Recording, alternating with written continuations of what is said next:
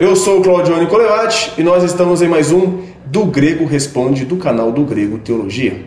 Hoje quem vai estar aqui respondendo a, a, essa pergunta, né? Essa pergunta é o Jean e o Gui. Mas antes, vamos lá para os nossos recados.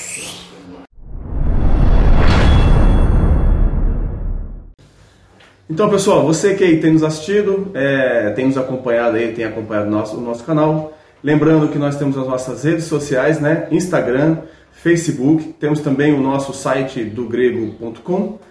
É, Para quem tem assistido a gente, ou às vezes está assistindo a gente pela primeira vez, não se esqueça que agora a gente tem uma parceria com a Amazon, no qual você pode comprar qualquer coisa que você quiser na Amazon e você vai estar colaborando com a gente.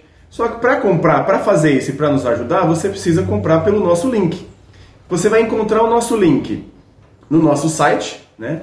É, o Rafa vai ver se ele coloca aqui o, o desenho aqui do, da onde está o link. E também no, no Instagram, a gente na, na, nossa bio do perfil tem também um link que direciona diretamente também para a Amazon. É simples, você não vai pagar nada mais por isso e você também vai estar tá contribuindo para que a gente consiga aqui está melhorando os nossos conteúdos e os, e os nossos parafernálias, né, que a gente utiliza para as gravações. Lembrando também que nós temos o nosso podcast, que ele sai toda última última semana de cada mês. É, temos também o quadro DGPAN, né? Temos também aqui, você está assistindo De Olho na Letra, temos o Do Grego Responde, temos o review literário, né? Que também sai todas as terças-feiras.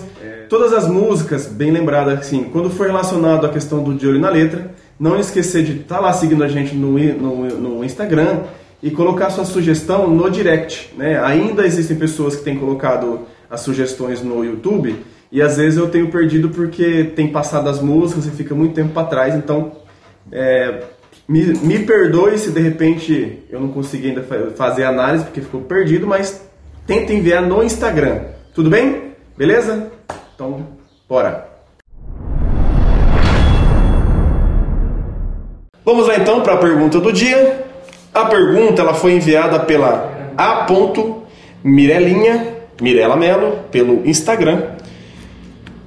Quais são as promessas de Deus? Esta é a pergunta que a Mirella nos enviou. Eu não vou falar quais são as promessas de Deus, porque o YouTube acho que tem um limite aí de horas, não tem? então, eu não vou conseguir responder quais são as promessas de Deus. Então, mas vamos focar nas principais.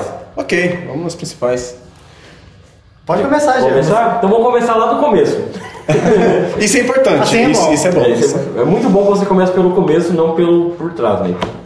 É, eu do, acho do que fim, é, né? Do, é, fim. Então, do fim por trás. É igual tortuguita, né? Tem que começar ali. É, nosso, nosso caso não é como o caso. Não é igual mangá. O, o, curioso caso de Benjamin Button, né? Que é do é, fim para o início. Então, eu acho que a principal promessa da Bíblia, na minha opinião, eu acho que está lá em Gênesis 3,15. Eu vou ler aqui para vocês que fala assim: ó, Porém, inimizade entre você e a mulher, entre a sua descendência e o descendente dela.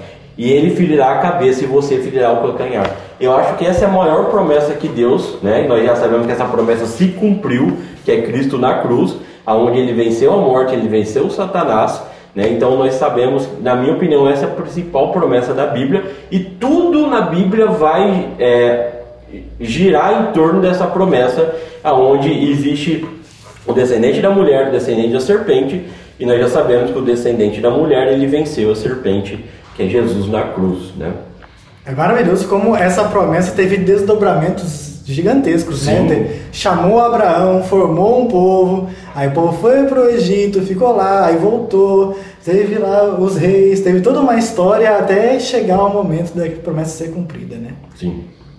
E a partir do momento né, que tem a promessa do Salvador e ela se cumpre, Deus traz novas promessas também. E as mais relevantes são de que pela fé em Cristo, nós seremos salvos.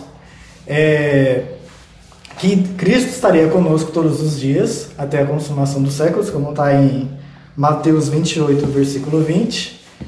A segunda vinda, é, o juízo final e estará lá montando morada para nós. Acho que essas são as mais relevantes para nós hoje em dia, né? Sim, a única promessa que falta ser cumprida é a segunda volta de Cristo, né? E muito legal que nós podemos até ler uns versículos para justificar, né? Tá lá em João 14, de 1 a 3, que fala assim: Não se perturbe o coração de vocês, creiam em Deus, creiam também em mim. Na casa do meu pai há muitos aposentos, e, e se não fosse assim, eu lhes teria dito: Vou preparar este lugar, e vou lhes preparar lugar, e voltarei e o levarei para mim, para que você esteja onde eu estiver. Né? Então, essa é a promessa que Cristo fez para nós, que Ele vai voltar e vai nos levar para o céu, para o reino de Deus celeste. Né? Sim.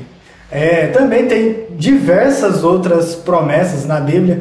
Muitas das promessas, por exemplo, lá no Antigo Testamento, lá fala das bênçãos do Monte Gerizim, por exemplo, que é uma, um conjunto de bênçãos ali que o pessoal gosta de citar. Né? Aquilo lá é mais para o povo de Israel, porque ele lista as bênçãos que viria do povo seguir a, a, a lei, né? e as maldições do Monte Ebal, que seria o que aconteceria se não seguisse. E Deus realmente promete bênçãos, felicidade e tudo mais, mas isso não é tão tão tão importante e tão presente na nossa vida hoje em dia, da mesma forma que a salvação. Essas são promessas que nós não podemos realmente abrir mão. Agora, a questão do sofrimento faz parte do ser humano. Isso também foi prometido, inclusive. Que no mundo nós teríamos aflições, mas Deus venceu o mundo e nós também venceríamos. A promessa de vencer o mundo vale mais do que qualquer bênção material. Sim. É, é, aplicando que Jean falou sobre Gênesis, né, a gente se reporta a João 3,16, ali é o cumprimento da promessa feita em Gênesis. Eu acho legal assim, às vezes a pessoa está falando, ah, mas é, às vezes vai na igreja e ah, porque Deus prometeu dar um carro. Não tem nada na Bíblia sobre esse tipo de promessa, sobre essas questões de bens materiais. Sobre isso, é invenção humana, tá? O que a gente pode talvez é, pensar é o seguinte: o que, o que foi nos prometido também é a questão de suprir as nossas necessidades. Por exemplo, quando em Mateus 6,33, sobre a, sobre a questão de buscar o reino de Deus e sua justiça, e as demais coisas lhe serão acrescentadas. Quais são essas demais coisas? O que comer, o que vestir e o que beber são as nossas necessidades. Mas a principal promessa, ainda que eu não tenha o que vestir, ainda que eu não tenha o que comer, ainda que eu não tenha o que beber, a principal promessa e que se cumpre de fato é que Cristo morreu para to e todo aquele que nele crê não vai perecer e vai estar com Deus a vida eterna. Essa é a principal promessa e é o foco do Evangelho de Jesus. Isso aí. Beleza?